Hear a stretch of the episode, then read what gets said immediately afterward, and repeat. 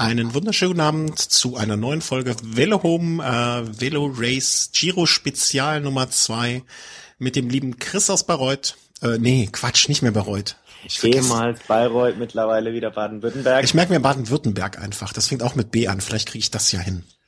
Genau. Ähm, und dem, dem, Christian aus Köln. Das ist einfach. Äh, ihr, ihr reist ja immer in der Weltgeschichte durch die Gegend oder wohnt irgendwo. Pff, und ich bin halt hier die Konstante. Ja, die Konstante. Ähm, wir möchten mal ein bisschen Revue passieren lassen, ob das, was wir angekündigt haben, was beim Giro passieren wird, passiert ist und äh, ja, uns mal so ein bisschen austauschen, wie es war bisher, so ein bisschen äh, Meta-Talk sozusagen. Die Ergebnisse selber haben die meisten ja wahrscheinlich schon mitbekommen, aber wir, wir, wir, wir, wir quatschen, wenn wir jetzt äh, uns nicht gesehen hätten. und ähm, ja, wie gefällt dir der Giro, Chris? Eigentlich überhaupt nicht.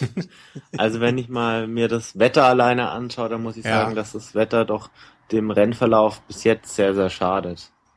Ja, das ist auch wieder so eine Geschichte. Warum muss man das auch äh, in Irland, wo es ja jetzt äh, so Anfang Mai nicht unbedingt berühmt dafür ist, dass das Wetter die ganze Zeit äh, die Sonne strahlt, machen? Nun ja, nun nennen, äh, man will den Giro auch in andere Länder tragen. Das äh, ist dieser Situation wahrscheinlich geschuldet. Ähm, ja, gut, wobei es liegt ja jetzt nicht nur unbedingt an Irland. Also heute war jetzt ja die erste Etappe in Italien und ähm, Stimmt. Das Wetter war jetzt nicht unbedingt besser, also da möchte ich jetzt Irland nicht unbedingt die Schuld dran geben, also oder dem irischen Wetter. Okay, äh, akzeptiert. Das Wetter ist einfach scheiße derzeit. Ähm, rollen wir das Feld mal von vorne auf sozusagen. Äh, Freitag Zeitfahren. Ähm, ich habe dann doch noch äh, irgendwie die sechs Euro in den Eurosport-Player für den Monat ge geschmissen, habe dem guten Markus äh, einfach mal vertraut, habe die sechs Euro investiert und es war schon etwas komisch. Ähm, ja, also man kann es über den, äh, nee, das möchte ich gar nicht erst das Fass aufmachen. Äh, es ist komisch, über den Fernseher lief es. Ähm, und äh, ja, dann hatten wir auch äh, die Übertragung, der super Ton, äh, super Bild, allerdings ohne äh, Kommentator, was ein bisschen komisch war. Aber naja, es war nochmal schön, die Bilder zu sehen. Und was sagen wir zum Ergebnis vom Zeitfahren, zum Mannschaftszeitfahren?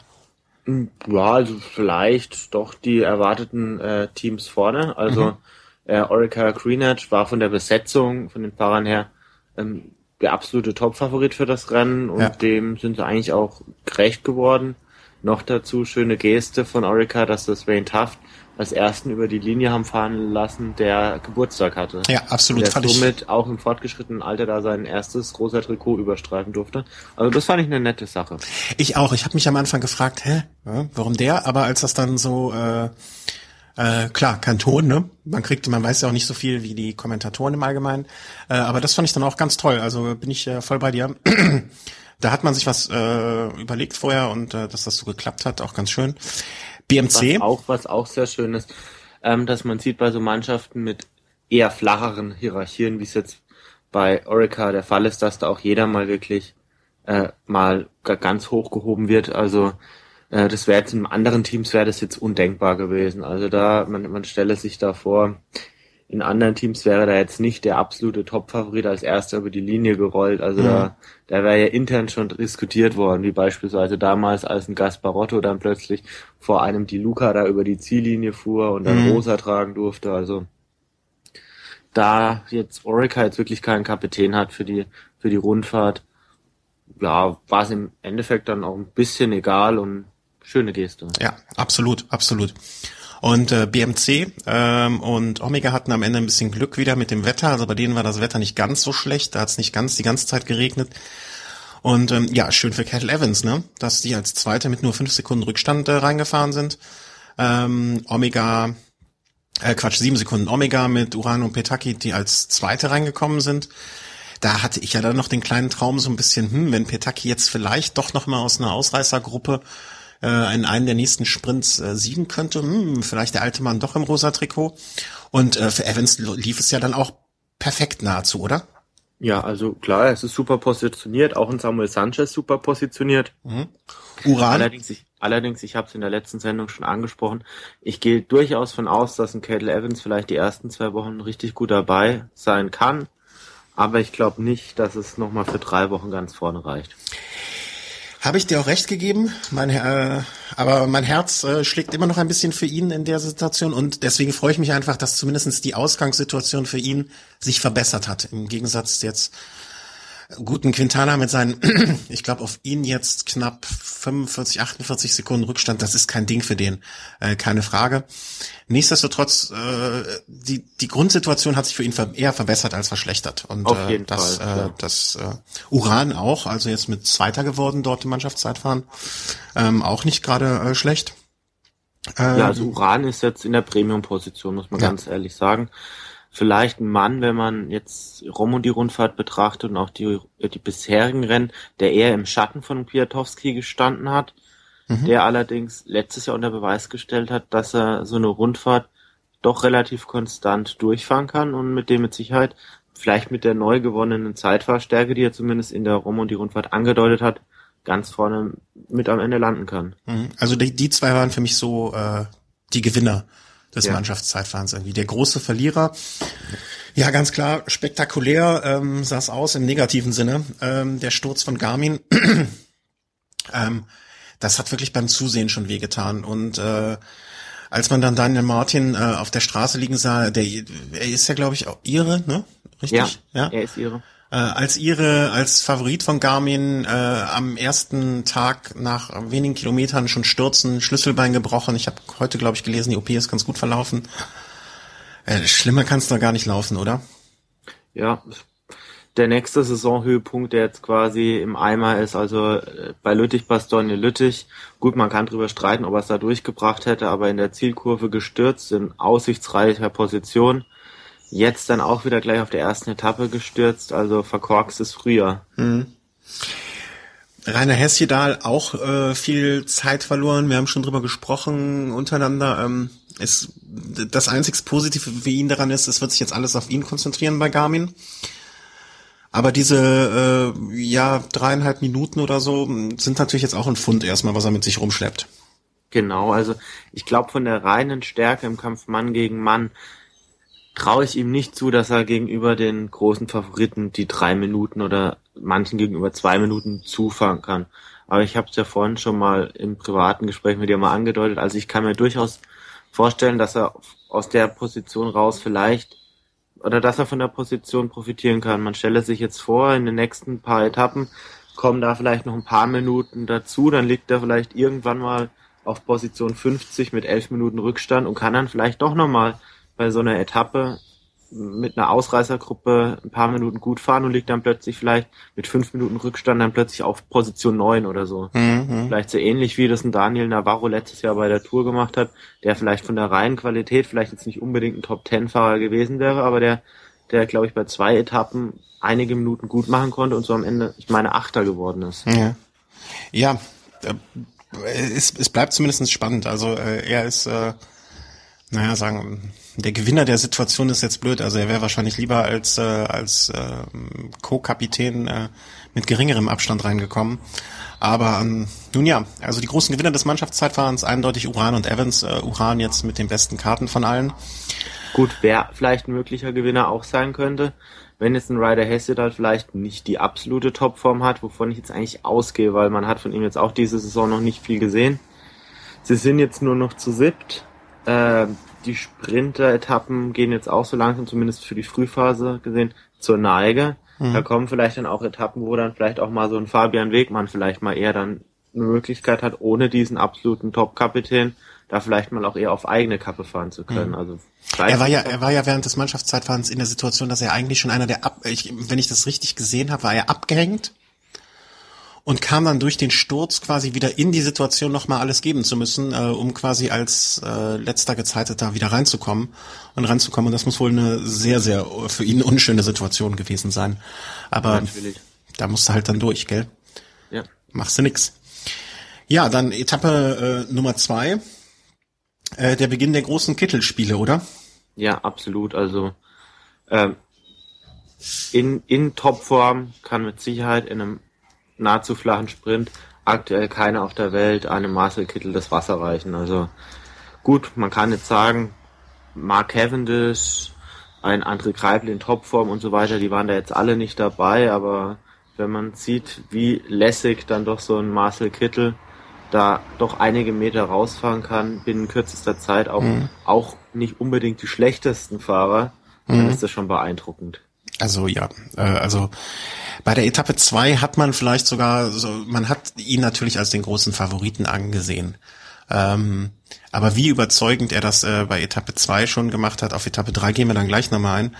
Äh, also er war wirklich nicht in der allerbesten Situation und äh, hat das Ding dann einfach sehr, sehr, sehr in so einem ganz klassischen Sprint nach Hause gefahren und ähm, da war die Freude irgendwie schon groß. Also ich dachte schon super. Äh, also ich kam äh, selber von der Rolle und habe es mir dann aufgenommen angeguckt und das war schon, das war schon ganz groß und ich bin echt gespannt. Ich hoffe, ähm, dass er diese Form irgendwie zur Tour rüber retten kann. Ähm, gehen wir ja später auch noch darauf ein, was sich dann noch ergeben hat. Und äh, das wäre schon toll. Also da würde ich, ich würde ihn gerne in dieser Form gesehen gegen einen Cavendish und äh, Greipel. Absolut, absolut. Also Cavendish hat sich auch bei der Türkei-Rundfahrt, glaube ich, fahren sie gerade, ne? Genau. Äh, auch eine Etappe gewonnen. Ähm, ist wohl und jetzt auch bei der Kalifornien-Rundfahrt? Äh, ja, genau. Das, das meinte ich eigentlich auch. Äh, zwar sehr knapp, aber da auch gewonnen. Also er scheint sich zumindest auch auf einem guten Weg äh, zu befinden. Und das verspricht dir dann einiges für die Tour. Also ich finde, dass die, die, die Sprints sind äh, wieder so, äh, dass es auch nicht nur auf Greipel Cavendish rausläuft. Äh, es, es, es verspricht spannend zu werden. Ja, wobei man schon auch sagen muss, so ein Viviani, der sich jetzt bei der Türkei-Rundfahrt mit Cavendish da doch seine Duelle geliefert hat, da auch öftermals wirklich die Oberhand behielt, der hatte jetzt bei der beim Giro in den Ankünften nicht unbedingt eine Chance gegen Kittel. Nein, gar nicht. Und auch bei der Kalifornien-Rundfahrt jetzt, da hat jetzt ein äh, Cavendish einen Sprint gewonnen gegen zugegebenermaßen gegen einen John Degenkolb, der stark aussah, gegen Sagan und Moreno Hofland. Aber das sind jetzt doch Sprinter, die in der Ebene mhm. doch mindestens eine, eine Liga unter der von Kittel spielen. Mhm. Übernommen hat dann das äh, durch irgendwie so einen kuriosen Umstand, dass es äh, nach dem nach irgendwie dem zehnten Platz oder so etwas, es, es war auf jeden Fall ein kleines Loch nach den Sprintern und äh, deswegen wurde, äh, wie ich fand, schon sehr komisch äh, neu gezeitet. Fand ich, äh, hat mich im ersten Moment ein bisschen irritiert und äh, deswegen ist dann Michael Matthews äh, von Orica Green Age äh, ins rosa Trikot äh, gekommen und hat es übernommen. Ja, Moment mal, nee, also auch wenn, nee? ich glaube auch wenn da nicht neu gezeitet worden wäre, geht glaube ich, ähm, geht's, wenn Fahrer zeitgleich sind, geht's glaube ich um die, die Summe der Platzierungen. Hm, okay. Und äh, dadurch, dass äh, Matthews und Taft im gleichen Team fahren und Matthews auch im Teamzeitfahren mit vorne ankam und dadurch dann halt auch jetzt im Sprint dann weit vorne war, wäre es glaube ich so oder so auf ihn hinausgelaufen. Hm, muss ich dich korrigieren? Ich habe es äh, nachgelesen. Das ist ja schon, es freut mich ja ungemein. Äh, aber Matthews, äh, äh, Quatsch, Taft ist mit drei Sekunden Rückstand reingekommen und das war dann die entscheidenden drei Sekunden. Ja, aber selbst wenn er jetzt da in dieser Gruppe noch drin gewesen wäre, hätte mhm. das, glaube ich, trotzdem verloren. Weil dann wäre er zeitgleich gewesen und ich glaube, dann hätte die, die Summe der Platzierung die Rolle, den Ausschlag gegeben. Du hast äh, recht. Stimmt, ja. Gla glaube ich zumindest. Wurscht, er hat drei Sekunden Rückstand und dementsprechend, äh, ja, aber hast recht, okay, ich sehe es ein. Du bist halt doch der Experte, deswegen haben wir dich ja hier. Ähm, aber ansonsten eigentlich eine ähm, unspektakuläre Etappe. Können wir einfach weitergehen, würde ich behaupten mal, äh, zu Etappe Nummer drei. Und ich muss sagen, Etappe Nummer drei war für mich äh, so von den Sprints, die ich in den letzten Jahren gesehen habe, vielleicht das spektakulärste, was ich äh, nicht im Sinne von, dass es knapp war, natürlich war es knapp, aber nicht so im Sinne von ähm, vier, fünf Leute, äh, die sich bekriegen, sondern wirklich eine unfassbare Leistung meiner Meinung nach. Ich habe mir vorher diese Sprintankunft äh, mehr oder minder durch Zufall äh, von den äh, hoch, hochverehrten Kollegen vom Global Cycling Network äh, mir angeschaut. Die haben eine sehr schöne ähm, Kamerafahrt, wie eine Kamerafahrt, so eine Google äh, Earth Fahrt, äh, so des letzten Kilometers mit dieser S-förmigen Kurve. Deswegen war ich äh, einigermaßen gebrieft. Und ähm, naja, die sind, äh, als es auf diese, kurz vor der letzten Kurve sah ich keinen Kittel, ich sah das rote Trikot nirgendwo. Und dann dachte ich mir schon so, boah, ja, okay, ah, gestern super, aber heute einfach Pech gehabt. Und dann kam von hinten irgendwie äh, der rote Blitz. Der rote Blitz auf einmal, wie aus dem Nichts. Und äh, alle haben geguckt und geguckt und gestaunt und äh, er hat das Ding wirklich in fulminanter Manier abgeschossen. Also ganz, ganz großes Kino, oder? Ganz, ganz großes Kino. Also das ist im Endeffekt etwa so, wie wenn man mich jetzt beim 100 Meter Lauf äh, bei 1,80 Meter loslaufen lässt und dann kommt von hinten Usain Bolt und gewinnt das Ding mit 80 Meter Rückstand am Ende doch noch. Ja. Also, also das, das, das war, Wobei das du ihn, du hättest also, wahrscheinlich an Usain Bolt irgendwie zwei Meter vor der Ziellinie einfach Blut gegrätscht. Aber ich glaube, dann hätte sein Schwung gereicht, um noch vor mir ins Ziel zu fliegen. Ja, zu fallen. ähm, aber aber äh, es, es muss ein wahnsinniger Geschwindigkeitsunterschied da gewesen sein. Also absolut. wenn man auch die anderen Fahrer da jetzt mal äh, danach im Interview gehört hat, also so e-, Elia Viviani und ähm, Ben Swift, die da um den Sieg gekämpft haben, die sind ja davon ausgegangen, dass sie jetzt gegeneinander das Ding oder untereinander das Ding ausmachen und hat keiner mehr mit einem Kittel gerechnet und plötzlich kommt er da auf der linken Seite da noch angeflogen man, man hat gelesen, äh, 1900 Watt soll er wohl etwa getreten haben. Das ist eine Wahnsinnszahl, also ja. unvorstellbar, also und, äh, brutal und dementsprechend ausgepumpt war er nach dieser Leistung, aber auch. Mhm. Ähm, ben Swift war auch gar nicht enttäuscht, irgendwie habe ich hinterher gehört. Irgendwo ein Interview gelesen, wo er gesagt hat, da, da war auch nichts zu machen. Also da, da war, war wohl große Beeindruckung äh, überall. Und äh, was will man gegen so eine Naturgewalt, die dann von hinten angestürmt kommt, machen? Also er muss damit einen unbändigen Willen äh, durchs Feld geflügt sein. Also das war so ein Moment, wo ich mich äh, gedacht, äh, gefragt habe, was denkt man da als so als so Sprinter, der da vielleicht so ein ja so ein Boss von Hagen, der an sechs ist oder ein Ferrari an sieben, wenn da auf einmal noch einer mit diesem Überschuss an Geschwindigkeit äh, äh, an einem vorbeirauscht. Das kann, ich, ich hatte immer das Bild vor Augen, wenn man mit einem schon relativ schnellen Auto über die Autobahn fährt und fährt halt mal, äh, was weiß ich, fährt 180 und auf einmal kommt noch mit 250 irgendeiner an dir vorbeigerauscht. So muss das Gefühl wahrscheinlich irgendwie gewesen sein. Ja, da kann man nur froh sein, dass man da irgendwie nicht so die Bahn noch gekreuzt hat ja, und dass absolut. man da nicht von hinten da nochmal so, so ordentlich einen mitbekommt. Also, ja. Ja, äh, absolut. Ähm, also von Glück reden, aber das äh, Glück des Tüchtigen in dem Fall auch. Ja. Und äh, sehr, sehr, sehr beeindruckende Leistung. An seinem Geburtstag auch, hat sich also selber dann noch ein Geburtstagsgeschenk äh, gemacht. Und ähm, ja, ansonsten auch wieder, es gab wohl einen äh, relativ schlimmen oder mehrere Stürze, ähm, wo sich auch Leute ja wohl wehgetan haben, aber ich habe jetzt auch nicht mitbekommen, dass es irgendwelche ähm, großen Ausfälle gegeben hätte. Meinst du jetzt heute oder? Nee, äh, an dem an der dritten Etappe. Mhm. Also. Ja, also äh, generell eine sehr sehr komische Etappe. Also es war eine Gruppe vorne weg mhm. und dahinter dahinter gab es so eine so eine Art Waffenruhe. Also das Feld ist sehr, sehr lange dahinter geschlossen gefahren und man hat die Ausreise dann doch relativ früh eingeholt. Und das richtige Rennen um den Etappensieg ging dann wirklich auch erst wenige Kilometer vor dem Ziel ja. dann los, auch aufgrund der, der Bedingungen. Und im Endeffekt hat man dann fast die Duplette der Ereignisse hat man dann heute quasi nochmal gehabt. Ähm, kann, man, kann ich vielleicht nochmal einen Schritt zurückgehen? Ähm, wie entscheidend denkst du ist, dass dieser Shimano-Zug ähm, für Kittel jetzt die letzten oder die ersten beiden Sprintetappen nicht so richtig funktioniert hat. Meinst du, das wird dazu führen, dass er bei der Tour A mit einem besseren Zug da stehen wird? Also dass es noch, dass sie da noch mehr trainieren, noch mehr Zeit investieren.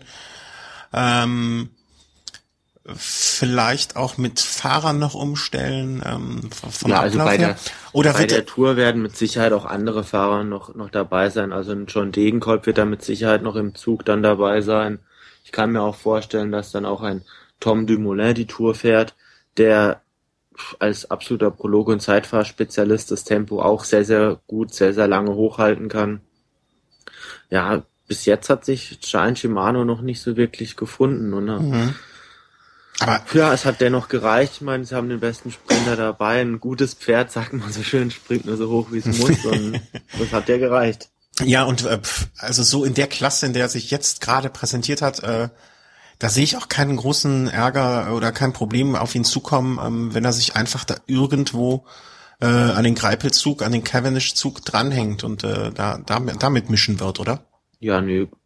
Die, diese Möglichkeit gibt's natürlich auch immer, wobei ich, ich denke, wenn sie die Möglichkeit haben, setzen sie dann doch eher auf den eigenen Zug. Ja, klar, wenn es möglich ist, auf jeden Fall.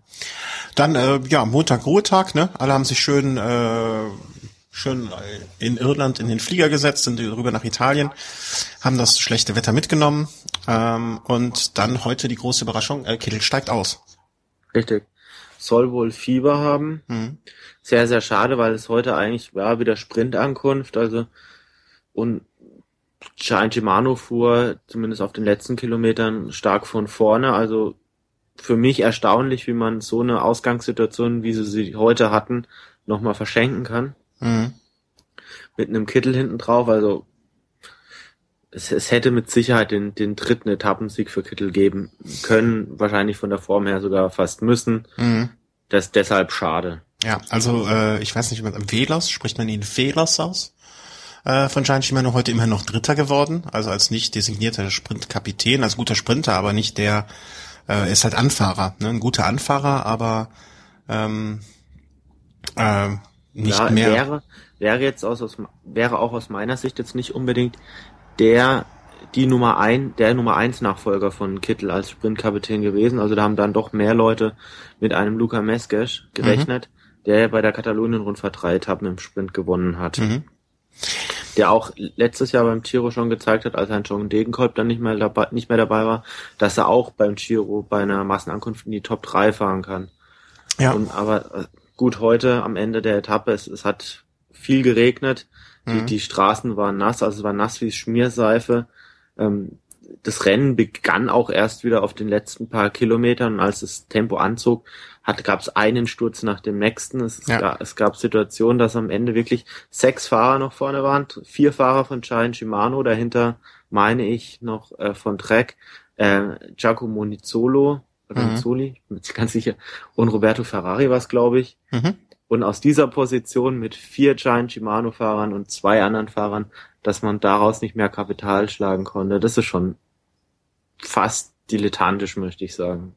Ja, äh, es war, also ich fand diesen ganzen, diesen Rundkurs in Bari völlig unnötig. Äh, also das, äh, wie oft sind die den gefahren? Ich glaube sieben oder acht Mal. Ja. So. Da hätte es auch einmal getan, vielleicht ein zweites Mal, aber ja, mit der mit der kurzen Etappe, es waren ja nur, nur so 120 Kilometern, mhm. kam man mit Sicherheit den Fahrern entgegen. Ähm, für die Zuschauer ist so ein Rundkurs natürlich immer besonders schön, weil man die Möglichkeit hat, die Fahrer öfter zu sehen. Aber klar, gut, ist recht verwinkelt, viele Kurven. Aber wenn man jetzt wirklich so einen Kurs plant, ist vielleicht Regen nicht unbedingt das Erste, dass man den mit einplant. Also nee, aber bei einem Aus, Aus Outdoor-Sport muss man es vielleicht auch ein, äh, einkalkulieren. Also ähm, ich weiß nicht, ich, ich fand diese ganze Geschichte heute ein bisschen unbefriedigend, muss ich ehrlich gestehen. Ähm, achtmal einen acht Kilometer Kurs in der Innenstadt zu fahren, das, das kann man vielleicht bei einem äh, ein Tagesrennen zum Abschluss machen. Hier wie bei rund um Köln, wo ja so ein Rundkurs auch mehrfach gefahren wird, oder aber ob das bei einer ähm, Grand Tour sein muss, hm, ich weiß es nicht. Gut, der Trend geht schon in die Richtung, dass es immer öfter mal auch so noch so eine Zielschleife gibt. Ja, ja, also, eine Zielschleife. Einem, einmal finde ich ja auch noch okay, da kann man noch sagen, okay, dass äh, man, man stellt die Fahrer einmal noch vor, während sie vorbeirasen und dann gibt's noch die dann die richtige Ankunft, aber achtmal, ähm, ich weiß nicht, welcher, äh, welcher Bauunternehmer da seinen Sitz hatte oder ähm, wer da irgendwie seine Finger im Spiel hatte. Ich fand's ein bisschen unnötig, aber es wurden dann ja auch so komische Sachen gemacht, wie dass die Zeitgutschriften ausgesetzt werden, ähm, die ganzen ich sag mal, Favoriten sind mehr im Bummeltempo gefahren und so Geschichten. Ja, also es auf jeden Fall wurde die Zeit genommen bei der letzten Zieldurchfahrt und da hat man dann mhm. natürlich gesehen, okay, sobald die da oder nie bei der vorletzten Zieldurchfahrt, so acht Kilometer vor dem eigentlichen Ziel und dann haben Fahrer, die kein Risiko eingehen wollten, haben vorher schon rausgenommen. Also der, der Träger des rosa Trikot, Michael Matthews, ist da nur noch hinten rumgegurkt. Viele mhm. andere Gesamtklassements Favoriten haben einfach abreißen lassen, sind dann Minuten nach dem eigentlichen Sprintsieg des einen Fahrers mhm. äh, danach im Bummeltempo angekommen, einfach aus, aus Sicherheitsgründen. Sie wollten dann einfach nichts mehr riskieren. Das, das war dann schon sehr suspekt und das hat dann auch mit, mit Radrennen, wie ich es eigentlich, wie ich sie gerne sehen würde, mhm. nicht mehr viel zu tun. Es gab sich ja, ähm, ich, ich muss ehrlich gestehen, äh, ich, ich weiß auch gar nicht so richtig, wie es dazu gekommen ist, aber ähm, in der Gesamtwertung äh, war ja Petaki auch schon nach der dritten Etappe auf einmal auf dem zweiten Platz. Ja, ja klar. Ähm, das Moment mal. Der, der wird wahrscheinlich in der Gruppe dabei gewesen sein mit mit mit Matthews. Mhm. Ansonsten werden wahrscheinlich alle Orica-Fahrer hinten dran gewesen sein oder Ja, stimmt, mit den stimmt, 30 stimmt. Sekunden. Und dann mit dem Sprintergebnis oder so wird er dann wahrscheinlich. Stimmt, stimmt, stimmt. Der Auf jeden Fall, Petaki ist jetzt äh, in der, in der äh, Situation, dass er ähm, Michael Matthews äh, gegebenenfalls, wenn es mal zu irgendeiner Situation kommen würde, äh, jetzt in den nächsten Tagen, äh, wenn wir mal auf die nächsten Etappen schauen, ähm, es sind jetzt mehr so mm, hügelige Ankünfte für die nächsten Tage, um, mal, um ja jetzt auch schon ein bisschen mal in die Zukunft zu schauen. Ähm, bergige, hügelige Etappen in den nächsten Tagen. W- w- Vitaki doch noch mal ins rosa Trikot fahren. Also ich habe ja vorher in unserer Sendung vorher schon gesagt, ah, das würde mich noch mal freuen, wenn der noch mal einen raushauen könnte. Äh, kann es dazu kommen, deiner Meinung nach? Nein. Aber hundertprozentig nein. ähm, ich habe ja schon gesagt, dass er die Endgeschwindigkeit nicht mehr hat, um eine Etappe zu gewinnen. Dazu stehe ich auch nach wie vor. Ja. Ähm, noch dazu morgen und übermorgen sind wirklich so Hügelankünfte, wo man einen Petake nicht in den Top 30 sehen wird. Und ein Ah, Matthews. das, das klingt ja schon wieder nach einer Wette. Wie bitte? Das klingt ja schon fast wieder nach einer Wette. Oder können wir gerne wetten? Ja, nee, nee. Also ich gehe davon aus, dass man einen Petaki weder morgen noch übermorgen in den Top 30 sehen wird. Ich, ähm, ein Michael also- Matthews vielleicht. Also du sagst, er wird sowohl bei Etappe 4 als auch Etappe 5 äh, 30 plus x äh, auf dem 30 plus x Platz landen. Morgen und übermorgen, ja. Ja, äh, ich würde sagen, na, da setze ich doch einmal Fahrradputzen drauf, oder? Okay, das kannst du gern machen. Aber ich setze dreimal Putz oder zweimal, da kommst du dann auch nicht mehr so richtig Ja. drauf an. Also ich denke, dass morgen eher so eine Etappe ist, wo dann so ähm, eher so Hügelfahrer dann am Ende äh, das Ding unter sich ausmachen. Ob das jetzt unbedingt dann morgen schon ein Rodriguez sein muss, das weiß ich nicht, aber vielleicht dann so ein Fahrer wie so ein Moreno Moser, vielleicht, vielleicht auch ein Mhm. Diego Ulissi, Conego, das sind so Namen, die man vielleicht nennen kann. Konego war jetzt auch einer, den ich so für die für diese Woche, für die äh, für die Phase jetzt so ein bisschen äh, sagen würde, der interessant werden könnte. Also der, wo ich sage, das wären so die Etappen, äh, die er sich ausschauen könnte. Er ist nicht mehr, ähm, wie soll man sagen, er ist nicht mehr der Jüngste jetzt, ne? Und er, er, er zeichnet sich ja jetzt auch nicht dadurch aus, dass er äh, noch viel schafft, aber dass er sich jetzt vielleicht mal so eine Etappe ausguckt äh, in den nächsten äh, Tagen, das kann ich mir sehr, sehr gut vorstellen. Ja, also ja, ist halt, das ist halt die Frage. Also man wird ihn mit Sicherheit nicht mit einer Ausreißergruppe weglassen. Und dann kommt es dann im Endeffekt auf den finalen Sprint bergauf dann an. Und ob er da dann die Klasse hat, das, also ich weiß es nicht, ob es ganz reichen kann. Ich gehe eher nicht davon aus. Mhm. Ein Fahrer, den ich morgen eigentlich gern gesehen hätte, wäre so ein Gianni Meersmann gewesen, Mhm. dem ich auf solchen Profilen immer relativ viel zutraue. Aber der hat sich ja leider verletzt, relativ früh im Jahr. Gut, also ich rechne wirklich damit, dass morgen dann erstmals vielleicht auch so ein paar Gesamtklassementsfahrer da in Erscheinung treten. Immerhin, es gibt Zeitbonifikation, der ein oder andere Fahrer ist ein bisschen hinten dran. Mhm. Könnte ja schon interessant werden. Ich, äh, meine Vermutung, ähm, um jetzt mal also äh, so die nächsten Tage zusammenzufassen, also diese zwei Hügelankünfte, äh, ich, ich, ich gebe jetzt mal einfach eine Prognose ab bis zum ersten Ruhetag. Ja, also bis zum, äh, das ist der kommende Montag. Das Äh, war schon der erste Ruhetag. äh, der zweite, sorry.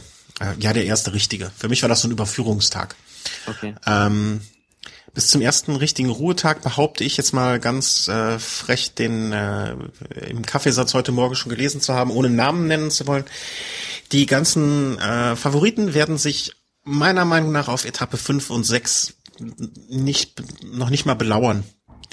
Ich äh, habe das Gefühl, ich war, hab, kenne die Wetteraussichten nicht, aber ich glaube, dass ich habe so, im, wie gesagt, Kaffeesatz sagt mir, morgen, übermorgen diese Hügelankünfte, da wird noch nicht viel passieren. Es wird an einem Tag möglicherweise eine Sprinter, äh, eine, nicht eine Sprinterankunft, eine Ausreißergruppe durchkommen mal.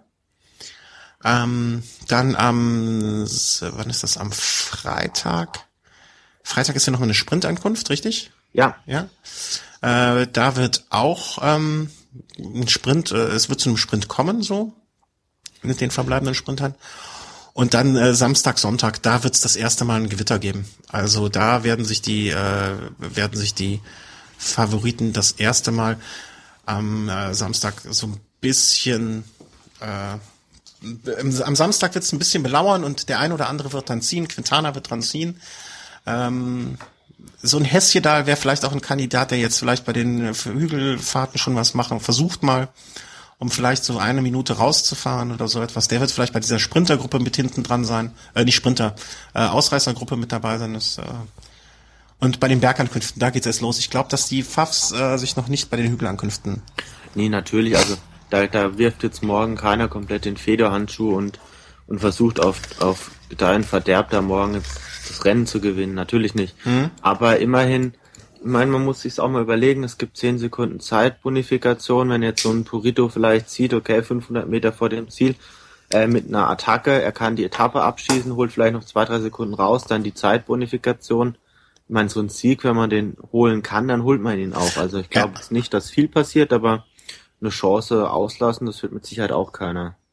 Nee, das also klar, wenn sich, wenn es aus einer Situation heraus, wenn das Feld geschlossen unten äh, bei der Hügelankunft ankommt, dann äh, werden da die Messer gewetzt. Aber ich glaube, äh, ich glaube, wir werden in den nächsten zwei Tagen noch nicht äh, viel in der Hinsicht sehen. Äh, Samstag, Sonntag geht's dann richtig rund. Ja, ja, da gebe ich dir auch so recht. Ja. Ähm, wir haben schon vorher uns auch abgesprochen, die nächste Sendung, du, du befindest dich mal wieder äh, auf Reisen in der kommenden Woche. Genau, genau. Ähm. Ich werde mal wieder in Berlin unterwegs sein und hab da wohl am Sonntag dann auch die Möglichkeit, parallel zum Giro mir das Rennen Garmin Veloton da an, anzugucken. Ja. Wenns Wetter mitspielt, also im Regen, weiß ich noch nicht, ob ich mir das dann antue. Dafür ist das Teilnehmerfeld dann vielleicht doch nicht so auserlesen, aber ja, mal schauen. Aber vielleicht kann man sich da mal ans Brandenburger Tor hinstellen. Wie machen wir das denn jetzt, wenn sich einer der Hörer noch bei dir melden will, um, um mal Hallo zu sagen in Berlin? Hm. Ja, einfach nach oben gucken und winken. ja, aber äh, wie machen wir das? Wie machen wir das? Wie machen wir das? Vielleicht müssen wir deinen Twitter-Account noch mal reaktivieren. Der ist dir doch so gut bekommen. Ja, oder, oder notfalls, oder was heißt notfalls? Also es gibt natürlich immer die Möglichkeit, auf unserer Seite velohome.de eine Antwort zu hinterlassen. Ja, genau. Und ich bin mit Sicherheit immer mal wieder online und wenn ich, wenn ich sowas wirklich lesen, lese, dann gibt es da mit Sicherheit die Möglichkeit, dass man sich da auch mal trifft und vielleicht das, das Rennen oder das Finale zusammen anschaut und da kann man auch gerne mal ins Gespräch kommen. Also vielleicht gerne. kennt ja jemand äh, einen tollen Tipp, äh, wo man in Berlin das Rennen am besten sich anschauen kann. Also ich wüsste es jetzt nicht. Wenn ich jetzt nach Berlin fahren würde, wäre ich darauf ja schon fast angewiesen. Also, äh, wenn ihr Tipps für Chris habt äh, in Berlin, wo das Rennen schauen, wie das Rennen schauen, dann äh, hinterlasst ruhig einen Kommentar unter dieser Folge, möglichst zeitnah, damit äh, er das auch schon vorher weiß. Und ja, wir werden dann äh, vermutlich, äh, so ist es angedacht, am kommenden Montag dann mal schauen, was sich getan hat in den letzten Tagen beim, oder in den kommenden Tagen und dann, wenn wir das machen, in den vergangenen Tagen, ähm, Du fährst noch nach Brandenburg wieder, ne? Ist das nicht das, wo alles immer kaputt geht bei dir? Ja, ja, deshalb, ich habe schon wieder geplant, äh, einen Großteil der elektronischen Geräte dann doch vorher irgendwie Vakuum verpackt hier zu Hause zu lassen und irgendwelche bösen Schwingungen da jetzt aus dem Weg zu gehen. Also ich werde nur das Nötigste mitnehmen. Also ja. kein Handy, nichts. Also ich, ich nehme da lieber meine, meine Telefonzelle mit. Ja, ja, da bin ich auch. Auch die elektrische Zahnbürste, lass das zu Hause, du holst dir nur einen Schlag oder so. Das führt ja, zu nichts. Ja. Also alles äh, basic. Back to the roots. Back to the roots. Alles klar. Wir danken euch fürs schnelle Zuhören beim unserem Giro Nummer 2 Spezial. Und äh, euch viel Spaß in den kommenden Tagen beim, äh, beim, beim Giro schauen. Und äh, nächsten Montag lassen wir dann mal alles wieder Revue passieren lassen. Äh, wenn das so klappt, wenn nicht Berlin wieder aus seinen Fängen ent, äh, äh ent, ent, entlässt. Genau, so machen wir's. Ja, euch danke fürs Zuhören und auf bald. Tschüss. Bis bald. Ciao.